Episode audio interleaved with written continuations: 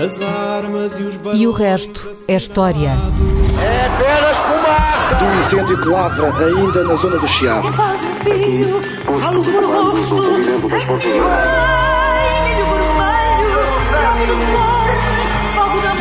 Quer transformar este país numa ditadura.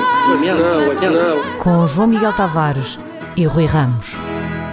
Olá, sejam bem-vindos a este episódio número 108 de E o Resto é História, com a dupla do costume, Rui Ramos e João Miguel Tavares, no dia 29 de julho de 1921, fez há muito pouco tempo, 100 anos, Adolf Hitler ascendeu à liderança do partido nazi, substituindo um dos seus fundadores, Anton Drexler, em grande medida graças às capacidades do orador de Hitler e de mobilizador de massas. Todos nós conhecemos muito bem a sua figura a partir da década de 30, quando assume os comandos da Alemanha, mas o Hitler de 1920 ainda é um desconhecido para muita gente. Portanto, a minha pergunta para ti, Rui, é esta: quem é aquele Adolf Hitler da década de 20 e quais são as suas motivações quando toma conta do recém-formado Partido Nacional Socialista dos Trabalhadores Alemães aos 32 anos de idade? O que é que o fazia correr em 1921? É uma boa pergunta e não é nada fácil de responder. Obrigado, Rui. Por uma simples razão. É que quando, quando investigamos o Hitler de 1921, portanto, o Hitler que ainda está há 12 anos de chegar ah, ao poder na Alemanha, que acontece em janeiro de 1933, quando investigamos esse Hitler, nós não o conseguimos ver sem termos presente aquele que veio a ser o líder que iniciou a Segunda Guerra Certo. Mundial em 1939.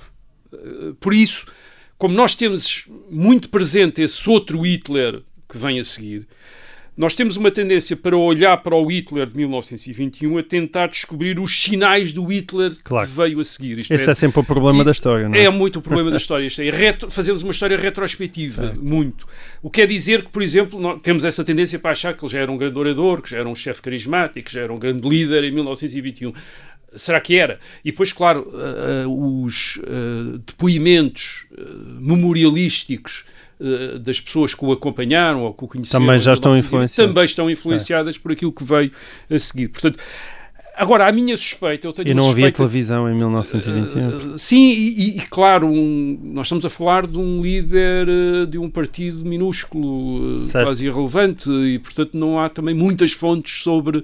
Não há uma grande atenção sobre aquele partido. Não é sequer um partido nacional na Alemanha, é um partido de Munique. Certo. É um partido do Estado da Baviera, quer dizer, é um partido, regio- é um partido regional, quer dizer, é um partido pequenino da cidade, com uns milhares de, de- de- de militantes, quer dizer, um dos quais é Hitler, um, ah, um, um soldado desmobilizado, um, ah, um soldado desmobilizado que se ligou ao partido, aliás, por indicação das próprias autoridades militares. Ele inicialmente entra no partido como um espião dos serviços do exército para, e depois acaba por se revelar, de facto, aparentemente um orador e eh, subir depois na hierarquia eh, do partido. A Mas, ascensão é rápida, mas de facto uh, temos que ver que é uma ascensão rápida num partido minúsculo, também não, não Sim, tinha assim não é tanta um... gente, não é? A, a- a- Isso a é minha suspeita é que se Hitler não tivesse tido o futuro que teve, isto é, não se tivesse chegado depois a, a 1933 e tornado chanceler da Alemanha, é muito provável que nós hoje, não só, só por aquilo que ele era em 1921, nós hoje, de certeza absoluta, que, que nunca nenhum de nós teria ouvido falar de Hitler. Isto é, ninguém ia dizer assim, havia na Alemanha em 1921 um grande orador, um grande líder, mas Certo. depois não deu em nada. Não, ninguém sabia, quer dizer, ninguém sabia. Aliás, eu acho que eh, quem tinha consciência disso era o próprio Hitler e, e- e- e acho que vale a pena contar uma história, que é uma história não de 1921, mas não do princípio, mas do fim, 1944-45. Hitler eh, eh, está numa Alemanha em 1944-45, numa Alemanha cercada, os soviéticos já chegaram à Polónia, os, alemães, os aliados já estão em França, tudo parece muito mal encaminhado, mas Hitler ainda pensa que, ou ainda pensa, ou ainda quer acreditar, ou quer fazer os seus colaboradores acreditar que é possível dar uma volta à situação.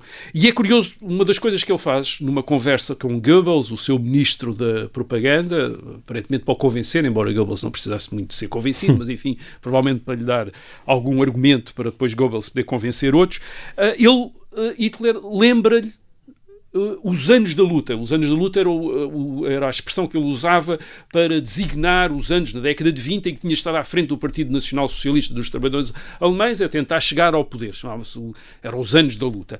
Uh, e ele, em 1900, portanto, a conversa é de 1944 ou, ou, ou, 40, ou já de 45, ele lembra a Goebbels e diz-lhe Lembras como é que nós estávamos em 1921? Alguma vez poderíamos ter acreditado que em 1930, 12 anos depois, íamos chegar ao poder? E, uh, portanto, se isso parecia impossível, que toda a gente diria em 1921 impossível, vocês nunca vão, nós não vamos chegar a, a coisa nenhuma. Se isso pareceu impossível, pois agora em 44 ou 45 eh, na situação péssima em que nós estamos, também parece impossível que nos vamos salvar, mas vamos salvar. Mas, portanto, é óbvio quando nós olhamos Sim. para o mapa de 1944-45 não, não, é, não parece possível nenhuma salvação. Sim. Mas era assim que em 1921 ele, ele também achava que a situação era isto. É, parecia absolutamente impossível que eles alguma vez chegassem ao poder. Portanto, eu acho que isto é um bom ponto de partida para perceber o que é que era o Hitler em 1921. Portanto, não era alguém que tivesse iniciado a sua marcha para o poder que, que foi concluída em, mil, em janeiro de 1933. De maneira nenhuma. Era alguém que estava ali num, enfim, num partido minúsculo num, uh, na região sul da Alemanha, em, na, na, Baviera, na sua capital, a cidade de Munique. Uh, com uns, milha com uns milhares de, de, de, de militantes. militantes. e de simpatizantes. Uh, mas num tempo politicamente fervilhante? Uh, sim, mas mas não parecia ter uma grande perspectiva. É verdade, sim. agora estás a falar desse tempo, sim.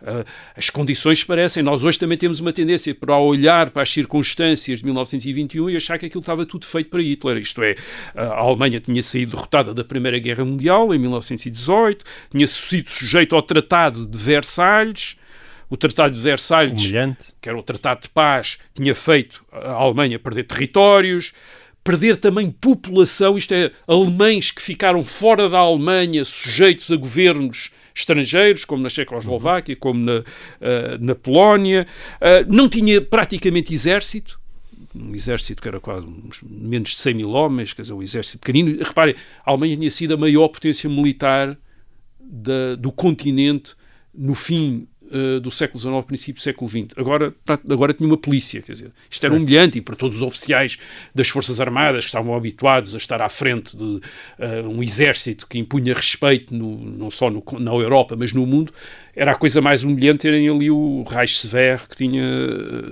100 eh, mil homens, quer dizer, e não tinha nem tanques, nem aviação, não tinha nada, quer dizer, portanto, uhum. eles uh, faziam exercícios de tanques com bicicletas, quer dizer, uma coisa... Uh, felizmente a única coisa que tinham era uma, um, um, um ou que arranjaram depois foi um, um, acordo secreto com a União Soviética e a União Soviética ajudou imenso o exército alemão a manter-se uh, treinado, porque os oficiais alemães iam secretamente uh, treinar na União Soviética. Os soviéticos estavam interessados, obviamente, também nos conhecimentos e nas táticas dos oficiais alemães e, portanto, fizeram esse pacto. Hum. Mas, portanto, isto era, uma, era um país humilhado, era uma sociedade dividida e agitada pela inflação, a grande inflação dos anos uh, que tinha sido criada inicialmente uh, pelo próprio Estado para pagar a Primeira Guerra Mundial, isto é, tinham imprimido notas para pagar a guerra, e depois tinham continuado a fazê-lo depois de, do acabar da guerra, na prática acabou por destruir o dinheiro, uh, e isso fez, criou uma enorme agitação na própria Alemanha, os sindicatos de trabalhadores estavam sempre a fazer greves para aumentar os salários para ir atrás da inflação, isto é, para compensar a, a desvalorização da, da, moeda, e as classes médias, obviamente, estavam absolutamente revoltadas por todos os rendimentos que tinham perdido com, infla, com, a inflação. Por exemplo, quem tinha rendimentos fixos, de rendas, quem vivia, por exemplo, de uh, aluguer de casas e tinha rendas uh, fixas, essas rendas tornaram-se simbólicas quase, não, não valiam absolutamente nada. Portanto, sim, Uh, temos condições para agitação, temos condições para um demagogo como uh, era Hitler arranjar uh, a, a, audiência. Portanto, é o, é o, o caldo de cultura ideal. E, e, e, havia muita gente que podia servir de exemplo para estes demagogos. Por exemplo, em Itália, um, um, um cavalheiro chamado Benito Mussolini, que também numa Itália que tinha estado do lado também dos aliados 20, e, portanto, dos vencedores, mas que uh, se tinha sentido maltratada pelo, nos tratados de paz, isto é, não tinha obtido depois o que, o que esperava e, portanto, sentiu-se quase. A Itália sentiu-se também derrotada depois, de, de, depois da guerra. E temos este movimento também que nos anos, no fim do. a partir de 1919, 1920, 21, uh, o chamado fascismo com uh, Mussolini. E Mussolini acerta também em, uh, numa fórmula que vai servir também de inspiração para Hitler, que é esta uh, conjugação de socialismo e nacionalismo. Uh, o Partido Hitler é o Partido Nacional Socialista dos Trabalhadores Alemães. Isto é, isto é a novidade, a novidade política destes movimentos. Porque até então nós, a Europa tinha tido socialistas, isto é, aqueles que queriam uma, uma coletivização dos meios de produção e que combatiam uh, o capitalismo, uh, uh, o regime, os regimes instalados mas que eram internacionalistas. Isto é, a Internacional, que era o hino dos socialistas, uh, marxistas, isto é, queriam acabar com, em princípio, acabar era com um os Estados global, e é. criar, exatamente, e criar uma, uma, uma espécie de uma fraternidade universal de sociedades socialistas. E do outro lado tínhamos os nacionalistas, que eram aqueles que uh, uh, queriam que todas as classes se unissem na nação, na, na defesa da ordem, mas que não punham em causa o regime social, digamos, e uhum. político uhum. estabelecido. E aquilo que uh, o fascista uh, Mussolini faz, digamos, é ligar uma coisa ao outra. É um movimento que, ao mesmo tempo, contesta o regime social e político, isto é, o capitalismo, em nome das classes trabalhadoras, mas que depois espera que todas as classes se unam na, na nação e na defesa da ordem. Sim. Portanto, é socialista e nacionalista ao mesmo tempo. Sim. Isto é, um nos dois extremos, digamos, os dois extremos estão aqui unidos nesta forma. E, portanto, parece uma fórmula irresistível. Tem, dá tudo a todos, quer dizer, aos socialistas dá a contestação do capitalismo, aos nacionalistas a defesa da nação e a defesa da uh, ordem. Portanto, é um. É um é o, o François Furet, um historiador uh, francês, que chamava ao fascismo, ele dizia que era a revolução sem a esquerda. Isto é, prometia uma revolução, mas não uma revolução comandada pelos revolucionários do costume, que eram uh, a gente uh, da esquerda. Portanto, esta, esta, união do nacionalismo e do socialismo é uma forma que entusiasma imensa gente. Este, este ovo de Colombo de unir as duas coisas é uma fórmula que, uh, de, que e depois, claro, tem o selo do Uh, sucesso hum. em Itália, já um ano depois do em 1922, quando Mussolini toma o poder. Certo. Mas nós ainda estamos em 1921, Sim. mas de qualquer maneira mas, de qualquer é notório. É contemporâneo, né? É. Ou seja, a chegada de Mussolini a primeiro-ministro eh, é praticamente contemporânea da, da chegada de Hitler, Adolf Hitler à liderança do, do partido. Portanto, o, o partido de que Hitler se torna o líder em julho de 1921 é um partido desses, é um partido que liga o nacionalismo ao socialismo e Hitler é um demagogo desses, quer dizer, um, um demagogo como Mussolini, de quem ele depois vai copiar várias, várias, uh, vários maneirismos, a trovejar contra o regime burguês e capitalista, em nome dos trabalhadores, mas também em nome da nação e da ordem. Quer dizer, portanto, ao uhum. contrário dos antigos sociais-democratas que tinham, estavam sempre desconfiados da nação e da ordem, estes são, que falavam só em nome dos trabalhadores, estes falam em nome dos trabalhadores e da uhum. nação e, e, da é, ordem. É isso que o faz correr? O que é que o faz correr? Eu, eu, eu creio que ele, ele, ele tinha nascido na. Eu acho que, tem, acho que o percurso dele pode explicar o, o que é que o fazia correr. Ele era alguém que tinha nascido na Áustria.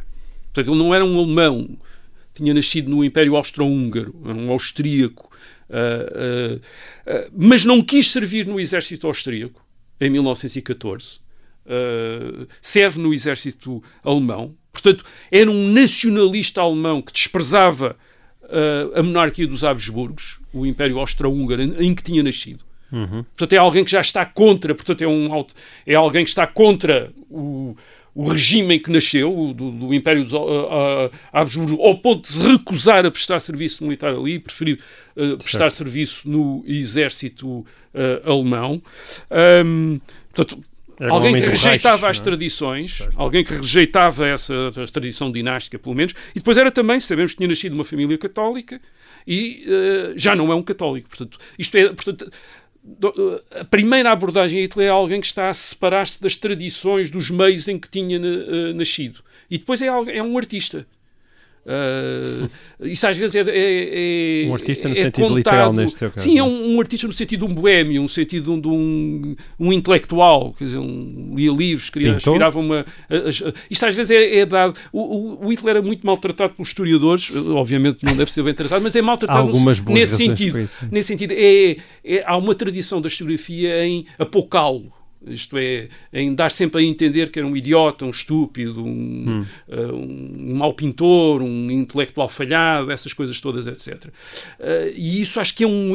Isto não permite compreender o indivíduo, dizer, nem permite compreender o impacto que ele tem sobre outros. Hum. É óbvio que ele tinha uma força uh, qualquer de personalidade para conduzir outras pessoas e para as influenciar. E, portanto, quando se começa a tratá-lo como um indivíduo desprovido de talentos, um indivíduo. Uh, acho, uh, acho que não é a, menor, a melhor maneira do, compre, do compreender. Hum. sim, ele é alguém que que está associado a monstruosidades, algumas das maiores monstruosidades do uh, século XX, uh, a coisas odiosas uh, para nós e que já eram odiosas também para muita gente na altura dele, mas temos de começar a compreender verdadeiramente o que é que ele era. E ele, portanto, era este, era este revolucionário. É isso que Goebbels diz em 1945, no fim, quando diz o Hitler era o maior revolucionário que, eu, que a Europa conheceu o, o Führer era o maior revolucionário que a Europa conheceu. Ele, de facto, quis revolucionar as coisas, quis mudar as coisas, obviamente em sentidos que nós hoje uh, teremos de considerar objetos, mas quis uh, uh, renovar. E, portanto, ele tem estas desenvolve ideias que são ideias que ele vai manter, isto é, o antissemitismo, que é algo que ele desenvolve nos anos 20, que não era, não era uma, um, digamos, algo original dele, é, um, é uma ideologia, não é, uh, não é pura e simplesmente uma emoção, aquilo é uma ideologia, uhum. o antissemitismo é uma ideologia, não é apenas um, uma xenofobia, quer dizer, é, é, é, é, a ideia de que este mundo que existe está dominado por uh, judeus e que tem de ser combatido, e que os judeus têm de ser combatidos para não dominar o mundo, isto é uma ideologia, portanto não é uma mera reação contra a uhum. presença, uma reação pessoal contra a presença dos judeus, e depois uma grande preocupação nos anos 20 que ele também tem com os Estados Unidos e a americanização do mundo. Ele acha que a, a Europa precisa constituir um grande poder para resistir àquilo que já se percebe que vai ser a americanização do mundo. E, portanto, há, há, uma ideologia, ele começa a, funda, a formar uma ideologia uh, nestes anos uh, 20, uh, que é uma coisa que tem alguma. que faz sentido para ele e para aquelas pessoas que vão aderir. Agora, qual é que é o problema? O problema é que ele não era o único demagogo nacional-socialista em ação em hum. 1921. Havia imensos. Uh, em 1921 incluindo na Alemanha? está sim, incluindo na Alemanha, sim, certo. incluindo na Alemanha. Uh, em 1921 ele é apenas um orador do partido local na Baviera porque o Partido Nacional Socialista dos Trabalhadores Alemães só existe na Baviera, em Munique, uhum. uh, praticamente. Quer dizer, é um partido uh, regional. O próprio Hitler tem noção disso. Em 1921, uh, eh, ele tinha-se demitido, no princípio de julho, tinha-se demitido do Partido Nacional Socialista, porque não concordava com umas negociações que uma parte do Partido Nacional Socialista estava a fazer com outra organização deste tipo em Berlim para se unificar o partido. Ele era contra isso, portanto, demitiu-se. Depois a maior parte do partido entende que não pode sobreviver sem Hitler, portanto, ele existe depois de ser o líder do partido, eles dão-lhe a liderança do partido, mas mesmo nessa altura, ele ainda tem noção da situação em que está e, por exemplo, continua a dizer que uh, não é ele que vai ser o grande líder que a Alemanha uh, precisa. Ele diz apenas que é o São João Batista desse líder. Hum. Isto é, que está a abrir caminho, o profeta certo. que abre os caminhos ao Senhor. Portanto, enfim, uma, uma imagem bíblica. Há de vir um grande líder para a Alemanha, ele está a preparar o terreno para esse grande líder para a Alemanha. Ele não é esse, não vai ser Sim. esse, esse uh, grande. Ainda assim nunca lhe falta o entusiasmo. Líder, esse grande líder. Certo. Um, sim, nós, nós se calhar terminávamos aqui, não é? Uh, terminávamos aqui esta nossa primeira parte, um, mas voltávamos com o Adolf Hitler uh, já a seguir um pequeno intervalo. Até lá.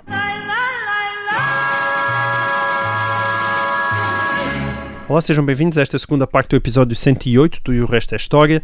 Um, estavas tu uh, a dizer que o Hitler achava que era só São João Batista, mas ainda assim uh, nunca lhe faltou entusiasmo para pregar e para converter, uh, incluindo algumas pessoas com é verdade, algum peso, ele, não é? Ele, ele depois recolhe apoios muito interessantes, como os do general Ludendorff, que tinha sido um dos comandantes das Forças Armadas, com o general Hindenburg das Forças Armadas alemãs durante uh, a Primeira Guerra uh, Mundial. Isso dá-lhe um peso que lhe permite lançar uma tentativa de golpe de Estado em Munique em 1923, da qual ele é preso. Um, agora, e depois na prisão é quando escreve o seu livro, o Mein Kampf, a minha uh, luta, a sistematizar, digamos, as suas, Suas ideias. uh, ideias. Mas agora aqui vem o segundo problema. Portanto, o primeiro problema era ele não ser o único. Sobre a década mais. de 20, não é? É É, os anos 20 não foram todos iguais. Nós temos uma ideia do que é um bloco, mas não é. Quer dizer, isto começa muito mal na Alemanha com a inflação, mas depois de 1924-25 há um, a inflação acaba por ser dominada, até com a ajuda de empréstimos americanos. Eh, os Estados Unidos têm depois um papel importante em sustentar a Alemanha e nesses anos de estabilização da República, da chamada República de Weimar, hum, o nacionalsocialismo não parece estar a ir a, a lugar nenhum. Uh, em 1925, Hitler apoia o general Ludendorff como candidato uh, à presidência do Reich. Uh, portanto, a Alemanha é um, é uma república, mas mantém o título de Reich, de império. Quer dizer, enfim, porque Reich também não quer dizer bem império. Enfim, isto é outra, é outra, Sim. é outra história. Nós já falamos Bem, disso aqui a propósito. já falámos é que é os primeiros e os segundos reis. O Hitler Sim. apoia Ludendorff na eleição presidencial e que resultado é que eles têm? O brilhante resultado de 1,1% dos votos. Portanto, isto não é propriamente quem se está a aproximar do poder. Em 1928, o Partido Nacional Socialista dos eh, Trabalhadores Alemães, nas eleições legis- legislativas, tem 2,6%. 2,6%. Apenas 5 anos antes de Hitler tomar o poder. Apenas tem 12 deputados em 491 deputados do Reichstag, do Parlamento Alemão, tem 12 deputados. Quer Uhum. dizer, portanto, isto também não é uma força gigante que se está a aproximar eh, do poder. O que é que veio... Onde é que veio o que milagre ao São João eh, Batista? Veio a Grande Depressão, 1929, queda da Bolsa de Nova York. De- um dos impactos da queda da Bolsa de Nova York é a retirada de, do o fim do financiamento americano à, à Alemanha eh, e a retirada dos seus empréstimos. Isto cria uma grande crise na Alemanha, imenso desemprego, e é então que há esta súbita escalada, como uma espécie de quase de aguaceiro, eh, escalada eleitoral do Partido Nacional Socialista de Hitler. Em 1930 tem 18,3%. Reparem, em 1928, dois anos antes, tinha 2,6% dos votos em eleições legislativas. Em 1930 tem 18,3%. E, e de repente, em vez de 12 deputados, tem 107 deputados. Em 1932, julho de 1932, chega a 37,3% dos votos, com 230 deputados, o maior partido no Reichstag. Portanto, isto é de repente uma enxurrada inesperada e súbita, quer dizer, uma espécie de aguaceiro que enche Certo. subitamente ah, o score eleitoral do Partido Nacional Socialista. Agora, mesmo então, mesmo já nesta maré cheia, súbita e inesperada de 1930, 1932, Hitler não est- e o Partido Nacional Socialista não estão completamente seguros que vão chegar ao poder. Hitler, em 1932, não ganha a Edimburgo nas eleições presidenciais, ele é candidato. A candidatura dele é óbvio que eh, deu-lhe prestígio, deu-lhe reputação, mas mostrou que ele estava muito longe de Edimburgo, do general Edimburgo, como um eh, percepcionado como uma figura presidencial. Ele tem eh, 30%, o Edimburgo tem o resto, portanto, nitidamente a diferença entre um líder de um partido e um líder nacional como o, o general Edimburgo.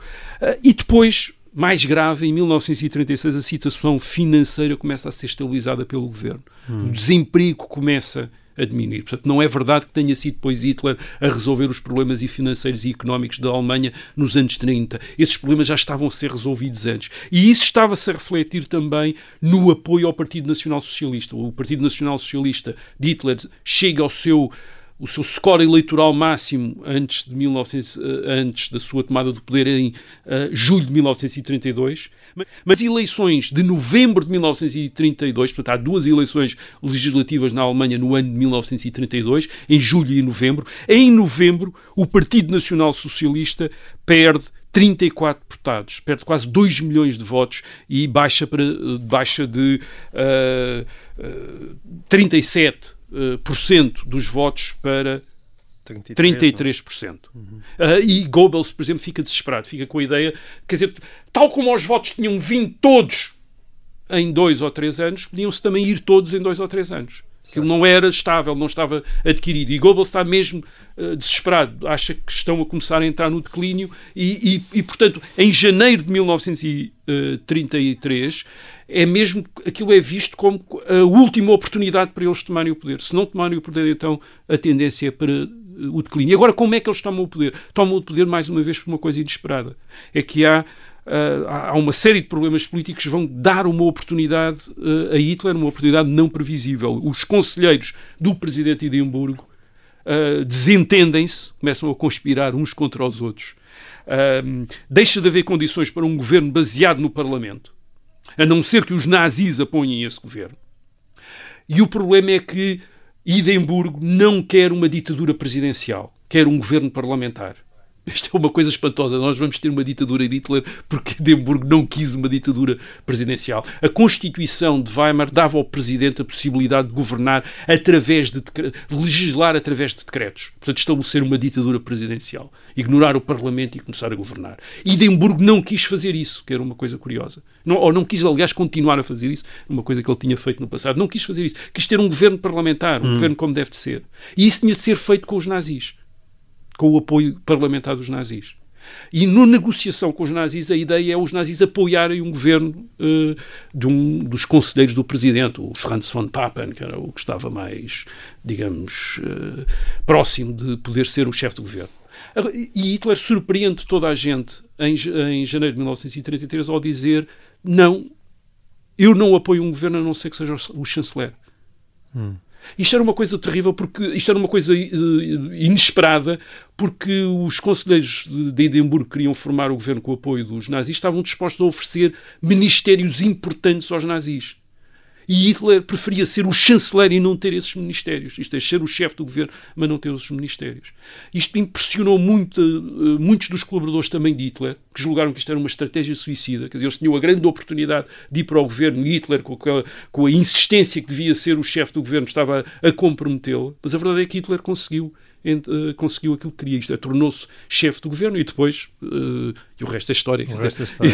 e, depois conseguiu, uh, conseguiu afirmar-se como o, o poder, mas também, mais, mesmo quando se tornou chefe do governo em janeiro de 1933, mais uma vez foi inesperado. Toda a gente julgou que ele ia se queimar e que o, o Edimburgo e os seus conselheiros o iam condicionar de tal maneira que ele ia perder o prestígio porque não tinha, tinha os, porque não tinha então. os ministros, não é? Porque, sim, ele conseguiu o ministro da Prússia, uh, o ministro para a Prússia e, uh, e outro, quer dizer, mas, mas, mas, eles tinham oferecido muito mais, quer dizer, que ele, não, ele tinha preferido ser o chefe o, o chefe do governo. Portanto, a Alemanha, nos anos 20, esteve quase para não ter o, o Hitler, e isso é talvez o mais difícil de conceber para os historiadores. Os historiadores gostam de achar que aquilo que aconteceu tinha de acontecer porque é a melhor maneira de explicar, quer dizer, isto é, as coisas estão determinadas, eh, porque é que aconteceu isto? Ah, porque tinha de acontecer. Uh, e a ascensão de Hitler, não, mas a ascensão de Hitler não estava determinada. Quer dizer, havia, havia condições para isso, isto é, condições para um demagogo como ele era em 1921 uh, ah, poder ter um papel importante Sim. por causa da situação da Alemanha, mas era muito improvável e ele próprio, em 1900, no fim, em 1945, reconhecia isso. Isto é, hum. e dizia, em 1945, bem, se eu cheguei ao poder a partir de 1921, agora também, também me vou uh, conseguir sair desta situação terrível onde estava. Obviamente, não saiu, mas em 1921 de facto saiu ao poder e provavelmente parecia tão improvável como em 1945 ainda vir a ganhar a guerra. Muito bem. Olha, Rui, aproveitando a realização dos Jogos Olímpicos em Tóquio, o ouvinte Ivo Ramos, suponho que não seja da tua família, decidiu escrever-nos. Em primeiro lugar, deu-nos os parabéns pelo programa e disse que apesar de sempre ter gostado de história, nunca imaginou, isto é uma citação, aos 37 anos contar religiosamente os dias para a quarta-feira seguinte e respectiva dose semanal de história. Muito obrigado por isso, diz ele. Nós é que agradecemos, Nós é que agradecemos, não é? a generosidade da- do teu primo Ramos. E depois o Ivo Não conta-nos. é primo, mas enfim, mas deve ser. Mas tem o mesmo gosto pela Mas tem o mesmo gosto pela história e o mesmo, e o mesmo, e o mesmo nome de família. E depois o Ivo conta-nos. "Ah, vivi de 2017 a 2019 em Tóquio, no Japão, e fiquei fascinado e orgulhoso ao desvendar a longa relação entre Portugal e o país do Sol Nascente. Em Kyushu, das três ilhas principais japonesas, a que está mais a sul, são ainda bastante visíveis as influências lusitanas na arquitetura e em todo o país, as influências na culinária, a tempura, pão de ló e mesmo no idioma. Ele dá exemplos como padre, berlim, de botão ou vidro. E de seguida o Ivo faz várias perguntas, e eu vou deixar aqui, Rui, pega tu no que quiseres, porque não vai ser possível responder a isto tudo. E cito: Fomos realmente os primeiros europeus a estabelecer contacto com os japoneses? Foi verdade que trouxemos escravos ou escravas japoneses para Portugal? O que é que lhes aconteceu? Porque é que foram os holandeses capazes de criar laços bastante mais significativos com os japoneses, sendo que nós os precedemos por tantos anos? Lembro-me de ler que os portugueses eram chamados de Namban, algo como Barbas do Sul, em japonês, ao contrário dos holandeses. A nossa tentação para evangelizar terras distantes explica tudo? Alguma vez passou pela cabeça dos nossos governantes conquistar ou colonizar algumas das regiões asiáticas que conhecíamos? Cá está, Rui. Ah, uma sucessão de perguntas dignas de recorde olímpico. Ah, força nisso. Ora bem, quer dizer, eu creio que eh, é, é curioso que o ouvinte diga. eh, tenha descoberto no Japão esta relação entre Portugal e o Japão, porque de facto a relação entre Portugal e o Japão não é dos capítulos da história da expansão portuguesa aquilo que é mais eh, conhecido ou Sim. mais divulgado. Ah, e, eh, eh, nós conhecemos as navegações ao longo da costa da África, depois a chegada à Índia, a colonização do Brasil, essas coisas.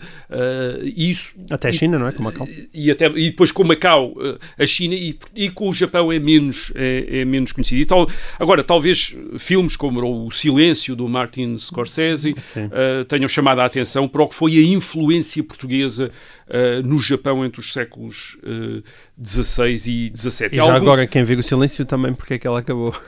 e, e porque, exato, e o silêncio também explica uh, porque é que chegou ao fim de uma maneira trágica.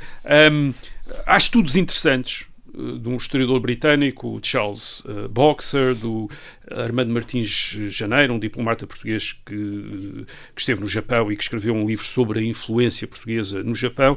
E, e depois também, agora chama a atenção para um, um pequeno livro, que é uma síntese do João Paulo Oliveira e Costa, que se chama Portugal e o Japão, o século Namban, que foi publicado em 1993 e que é uma boa, uh, um bom resumo daquilo que nós uh, devemos saber sobre as relações entre Portugal e o Japão entre meados do século XVI e meados do século XVII. Uh, sim, os portugueses foram os primeiros europeus a desembarcar no Japão em 1543 por acidente.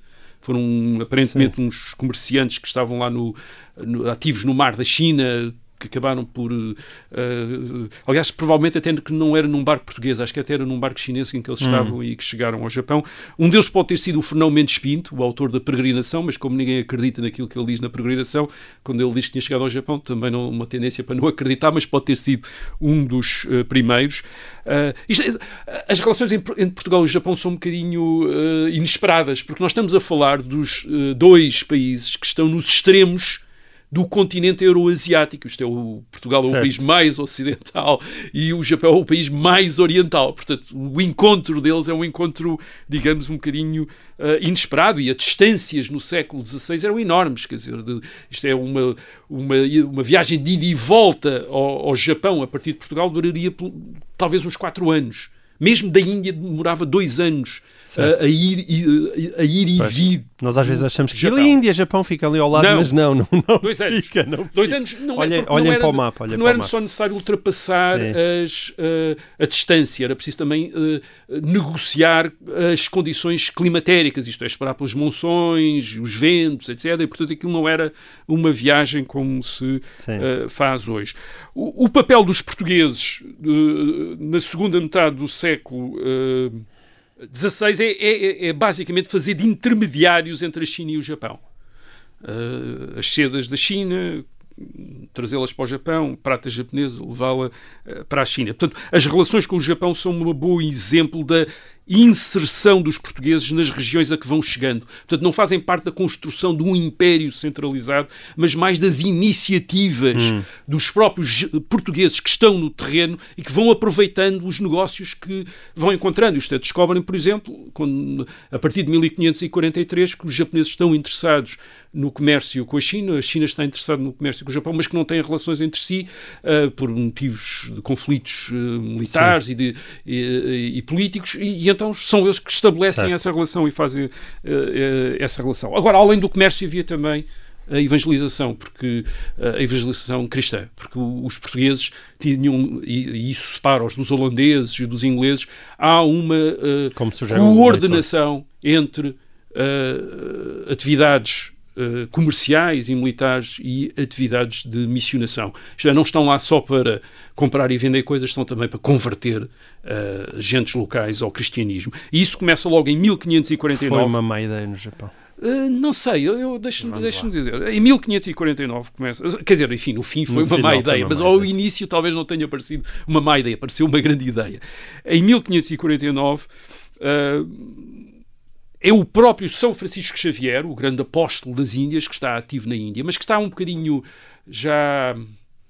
Enfim, não vou dizer desanimado, porque está a fazer o trabalho de Deus e o trabalho de Deus não desanima, mas está um bocadinho já mais cético sobre as possibilidades da evangelização do uh, subcontinente indiano e tem estas notícias do Japão que, que o enchem de esperanças. Hum. E vai ele próprio ao Japão em 1549 uh, eh, e, e a impressão que ele tem é que o Japão está é, é a melhor terra que alguma vez se tinha descoberto fora da Europa para iniciar a evangelização. Então os japoneses são muito cordiais, são, recebem-nos muito bem, estão muito disponíveis para ouvir o que ele uh, tem para ou os intérpretes dele depois uh, têm para dizer. E, e, portanto, entre 1549 e 1600 há cerca de 95 missionários jesuítas, São Francisco Xavier era jesuíta, dos quais 57 são portugueses, os outros são espanhóis uh, e italianos, e, e vencem as dificuldades como a língua. Qual é a vantagem que eles têm no Japão? A vantagem no Japão é que o Japão é muito plural e muito diverso religiosamente nesta altura. Hum. Portanto, há uma tradição,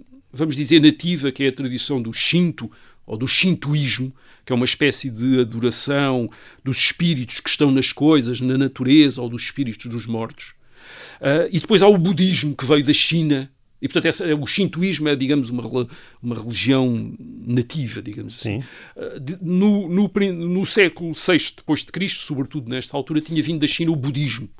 E aquilo que, aquilo que os portugueses vão encontrar no Japão, ou os missionários portugueses vão encontrar no Japão em 1549, é não só esta amálgama entre shintoísmo e budismo, mas ambos o shintoísmo e o budismo não são propriamente religiões unificadas como o catolicismo, são imensas religiões, quer dizer, são religiões muito locais, eh, no caso do shintoísmo, e são muitas escolas de budismo no caso do, do budismo. Portanto, há uma grande diversidade.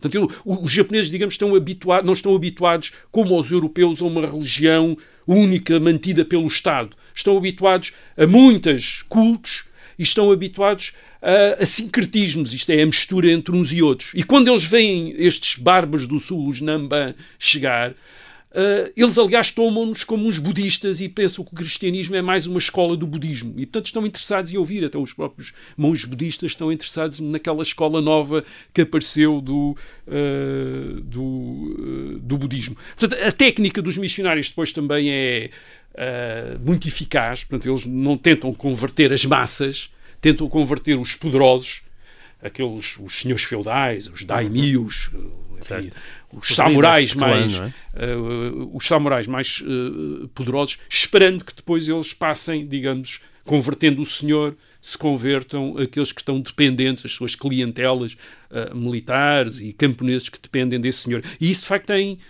muito resultado. Isto, uh, há estimativas que no fim do século XVI, princípio do século XVII, já há quase 300 mil católicos uh, no Japão, há centenas de igrejas, há uma cidade que é quase uma cidade cristã, a cidade de Nagasaki. portanto, é a maior comunidade cristã fora da Europa que não está sujeita a um poder europeu. Hum. Isto é muito interessante, quer dizer, é a maior comunidade cristã de, que está fora, uh, isto é conhecida pelos euro, europeus. Um, inicialmente fazem estes cristãos todos estão integrados na diocese de Macau, mas a partir de 1588 há uma diocese japonesa. Um, os portugueses também beneficiam imenso da situação política no Japão, uh, que é eles chegam a um Japão que está numa espécie de daquilo que nós poderíamos chamar, projetando as categorias europe, europeias na situação japonesa, uma espécie um bocadinho de uma anarquia feudal. Há imensos senhores certo. feudais, os daimios, mas dentro desses daimios há uns quantos que estão a tentar uh, tornar-se mais poderosos Uh, num processo que depois nós às vezes é chamada unificação, unificação do, do Japão, Japão, mas quer dizer, mas isso é a projeção mais uma vez de um conceito moderno ali. Isto é, que estão a tentar tornar-se os mais poderosos. E esses curiosamente, interessam-se imenso também pelos, uh, pelos contactos com os portugueses. Porquê? Porque, basicamente, o contacto com os portugueses asseguram rendimentos do comércio e o acesso à tecnologia ocidental, sobretudo à tecnologia das armas de fogo, que é uma das coisas que os portugueses introduzem no Japão Sim. e que os japoneses começam imediatamente a, a utilizar até de uma maneira muito mais interessante do que os europeus. Por certo. exemplo, um dos daimios um poderosos, mais poderosos, o Oda Nobunaga, é um dos primeiros, aparentemente, consta, a, a utilizar uh, os arcabuzes, as espingardas, uh, de, no campo de batalha, em linhas sucessivas, de maneira a manter um fogo continuado, que é uma coisa que os europeus só se vão lembrar muito mais tarde. Quer dizer, mas ele no Japão notou isso. Isto é possível. Porquê? Porque as armas tinham de ser carregadas e, portanto. Demoravam muito tempo. Demoravam muito tempo eh, e, portanto, se houvesse uma linha só, essa linha uh, disparava e depois estaria imenso tempo sem poder disparar outra vez. Haver três linhas de arcabuzes quer dizer que uns poderiam estar a carregar enquanto estavam a disparar. Aparentemente, é no Japão, Sim. Oda Nobunaga, que, o, o, quer dizer, ao, ao mesmo tempo que uh, tem acesso pela primeira vez às armas, que percebe Sim. que é, esta é a melhor maneira de as utilizar, uh, as armas de fogo no Rui, campo de batalha. Tenho que só aqui a despedir de quem está em FM. Uh, nós continuamos esta conversa em podcast. Para quem está a ouvir na rádio, até para a semana.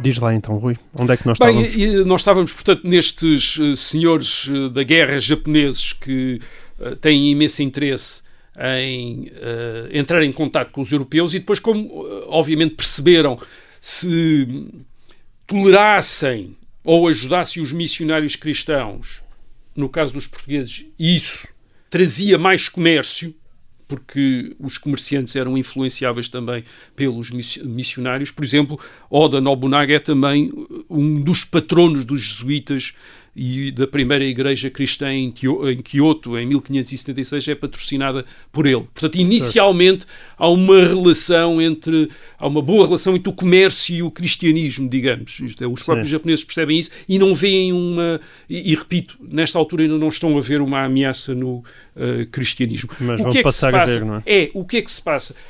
Oda Nobunaga é, uh, é um dos senhores da guerra que tem primeiro sucesso em conseguir impor-se como um poder dominante. Uhum. Uh, e os seus, e depois ele morre em 1582, uh, uh, e os seus sucessores começam a ter dúvidas em relação ao cristianismo. Hum. E, e, as dúvidas que podem, as dúvidas que podem, as, as dúvidas que têm podem ser vistas como dúvidas há muitas histórias que se contam porque é que uh, Toyotomi Hideyoshi, que é o sucessor de Nobunaga, uh, acaba, proibir o, uh, acaba por proibir os padres cristãos em 1587 e depois porque é que Tokugawa Ieyasu, que depois Uh, sucede a uh, Hideyoshi, uh, acaba por, em 1614, expulsar todos os missionários. a verdade é que eles os, estes dois, Hideyoshi e Ieyasu, uh, são inicialmente tolerantes, depois fazem, uh, são intolerantes, mas às vezes não uh, não aplicam as leis de intolerância que uh, legislam e depois voltam a ser uh, intolerantes. Isto dá a ideia de que eles tinham dúvidas sobre o que é que os padres cristãos podiam trazer. Há, há quem diga que tinham, teriam obtido informações sobre o que é que se tinha passado nas Américas e o que é que se tinha passado na Ásia, isto é, sobre a ligação entre a, a evangelização uh, feita por portugueses e por espanhóis e a conquista militar e política uh, de Desses portugueses e espanhóis. Não sei, quer dizer, eu, eu penso que é talvez mais interessante a, a ideia de que eles estavam sobretudo interessados em controlar o comércio externo só a favor deles. Isto é, não deixar outros senhores feudais hum. uh, controlar. E a missionação perturbava isso, porque a, missionação criava cristãos e, portanto, criava muitos contactos com o exterior. Isto é, os senhores cristãos depois tinham contactos com os padres, os padres tinham contratos, contactos com os comerciantes, quer dizer, e isso, ah, digamos, contribuía para a anarquia que ele, a que eles estavam a tentar limitar, impondo o hum. seu poder. Portanto, eles queriam, na prática, ter um ou dois pontos de contacto com o exterior, de comércio certo. com o exterior, controlado por eles. E a missionação, isto é, a evangelização cristã, impedia Sim. isso. E, portanto, tornam, começam a tornar-se hostis à missionação cristã. E aí cristã. que aparecem os holandeses e, também. Portanto, uh, e claro, que se pagam Portugal, uma coisa da outra, portanto, de certa forma. Até, até aos anos 70 e 80, os portugueses são os únicos uh, que uh, contacto com o Japão, tem o comércio do Japão, tem a evangelização do Japão também, até por uh, encomenda do Papa, mas começam a aparecer rivais.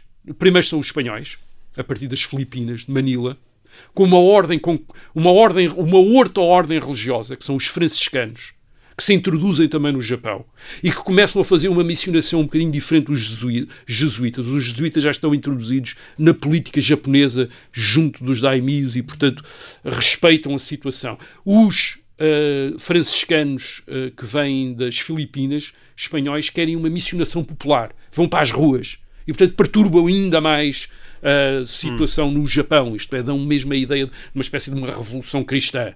Eh, e há lutas entre, e, e, por exemplo, os primeiros mártires do Japão, isto é, os primeiros missionários que são executados uh, em 1597 por Hideyoshi, os, os famosos 26 mártires do Japão, são franciscanos. Uh, há três jesuítas, mas esses três jesuítas são os jesuítas uh, uh, japoneses. Portanto, são, isto é, são os franciscanos que vêm ali criar uma espécie de missionação populista, quer dizer, mais. Hum. e claro, e depois aparecem os holandeses. E aquilo que os holandeses vão dar ao. Um, àquele, aos um, Hideyoshi, que nessa altura se torna shogun, quer dizer, o, o, o imperador. Isto, é, o Japão tem um imperador, um Tenno, uh, mas esse imperador não é uma figura, digamos, apenas religiosa, simbólica, não tem qualquer poder uh, político, uh, mas tem essa possibilidade de reconhecer um dos senhores como um senhor predominante. E aquilo que Ide, uh, Tokugawa Hideyoshi, Tokugawa Ieyasu, perdão, consegue é ser reconhecido como shogun e, e, depois a sua família mantém o shogunato até ao século XIX. e uma das coisas que um, a EASO, os uh, holandeses oferecem é a possibilidade de ter comércio com o exterior, que os japoneses não querem perder isso, sem a missionação. Isto é, uhum. os japoneses protestantes uh, fazem questão de. Os ingleses também entram, mas depois os ingleses desistem do Japão. Uh, os japoneses, uh, os, os, holandeses fazem questão de explicar aos japoneses que eles podem fazer comércio e que não vão tentar missionar nem Sim. converter os japoneses. E, portanto, a, a isso permite a IASO banir o cristianismo, perseguir os cristãos, isto é, expulsar os missionários, uh, depois começar a tentar mesmo extinguir o cristianismo uh, uh, no Japão, ao mesmo tempo que mantém relações em Nagasaki, mas através dos holandeses. E quando os portugueses tentam restabelecer contacto, por exemplo, em 1640, aliás, até já com garantias que não vão missionar, etc., mesmo assim os uh, Shogun recusa qualquer uh, contacto. Por exemplo, em 1640, Macau envia um barco ao, Japão para tentar restabelecer contacto e os japoneses executam os tripulantes todos do barco como um sinal que não aceitam os, portugueses, os, os portugueses. O mais impressionante dessa história, de facto, desta história é depois a resistência das comunidades cristãs do Japão. Isto é, que estão completamente cortadas do resto da cristandade, não têm qualquer contacto, são terrivelmente perseguidas, executados, obrigados a, a enfim, o filme O Silêncio do Martin Scorsese mostra isso, e mesmo, assim, e mesmo assim mantém tradições, isto é, tradições cristãs, no segredo das famílias, que chegam ao século XIX e ao século XX. Em 1865, quando o Japão, depois do Japão finalmente se abrir por força de, uma armada americana que obriga o uh, Shogun a, uh, a, abrir mais pontos portos aos, às potências ocidentais, um, um missionário francês vai para o Japão e, e, abre uma capela em Nagasaki, isto é, lá a capela com a cruz, etc. E de repente vê, uh, isto é a história contada por ele, aparece aqueles camponeses e pescadores que aparecem atraídos pela cruz porque eles também têm secretamente a cruz em casa. Quer dizer, e ele descobre que eles são cristãos que durante 200 e tal anos, em segredo, tinham conseguido transmitir oralmente certos da Bíblia, tinham conseguido manter, tinham conseguido adaptar as figuras de Cristo e de e da Virgem Maria a, a, a, a ídolos budistas hum. de maneira a, manterem, enfim, a fazerem as suas orações e tinham mantido palavras latinas e até portuguesas, como Deus, quer dizer, eles continuam a orar a Deus, etc. Portanto, aquilo, estes criptocristãos, isto é, estes cristãos secretos, mantêm-se uh, durante estes 200 e tal anos e, portanto, está a ideia também que a relação dos portugueses com os japoneses foi muito mais intensa do que a dos holandeses, atenção. Então, os holandeses é meramente comercial. E as palavras, aliás, que do holandês vão para o eh, japonês são todas associadas a produtos, a matérias eh, e a produtos, quer dizer, o, o, o, português é diferente, quer dizer, os portugueses de facto têm uma relação, através dos missionários, com a sociedade japonesa muito mais intensa. Basta pensar que uma das principais fontes para a história do Japão no fim do século eh, para a história japonesa do fim do século XVI, é a história do Japão do padre Luís de Frois, que é uma das foi publicada depois em seis volumes, quer dizer, e que tem o padre Luís de Freud, por exemplo, conheceu Oda Nobunaga, quer dizer, e conta a história do senhor Nobunaga, como ele diz, quer dizer, é. e, a, e, a, maneira até como morreu é uma das principais fontes sobre aqueles acontecimentos. Portanto, há uma relação muito mais intensa do que os holandeses. Os holandeses estão de fora, Uh, respeitam o acordo que têm com os japoneses para não interferirem uh, no Japão e fazerem hum. apenas comércio. Um, portanto, é uma história, é uma história muito mais uh, muito mais interessante. Uma última nota sobre a questão dos escravos, eh, que é falada agora e não era falada no passado. E não era falada no passado, não era por esconder, é, é porque não tinha de facto muita importância. É verdade, os portugueses trouxeram escravos do Japão, mas porquê? Porque os japoneses tinham escravos, escravos japoneses. Calcula-se que 5% da população uh, do Japão no, na segunda metade do século XVI podia ser escravos. Hum. E, portanto, aquilo que os portugueses fizeram foi, dentro do comércio, comprar muita coisa comprar objetos, comprar isto e comprar escravos também, quer dizer, e comprar uns um escravos que, que, trouxeram para fora. Mas provavelmente devem ter trazido umas dezenas ou umas centenas, quer dizer, nunca foi um grande comércio. Isto hoje é usado um bocadinho por historiadores, sobretudo historiadores japoneses, para dar a ideia de que a proibição do cristianismo foi uma tentativa de limitar a escravização do povo japonês. Quer dizer, não foi nada disso. E, aliás, o, os portugueses depois, imediatamente, o governo e as autoridades portuguesas tentaram limitar ou pôr termo a essa à compra de escravos no Japão. Uh, e, hum.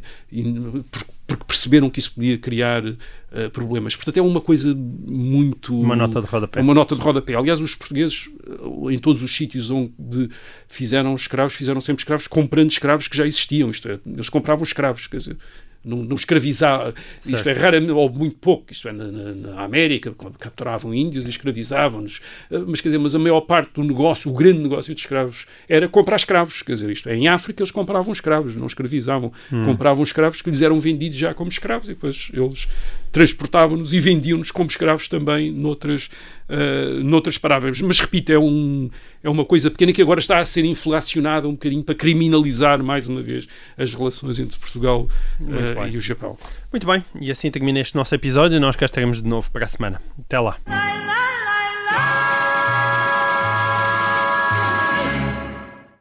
Obrigada por ter ouvido este podcast. Se gostou, pode subscrevê-lo, pode partilhá-lo e também pode ouvir a Rádio Observador online em 98.7 em Lisboa e em 98.4 no Porto.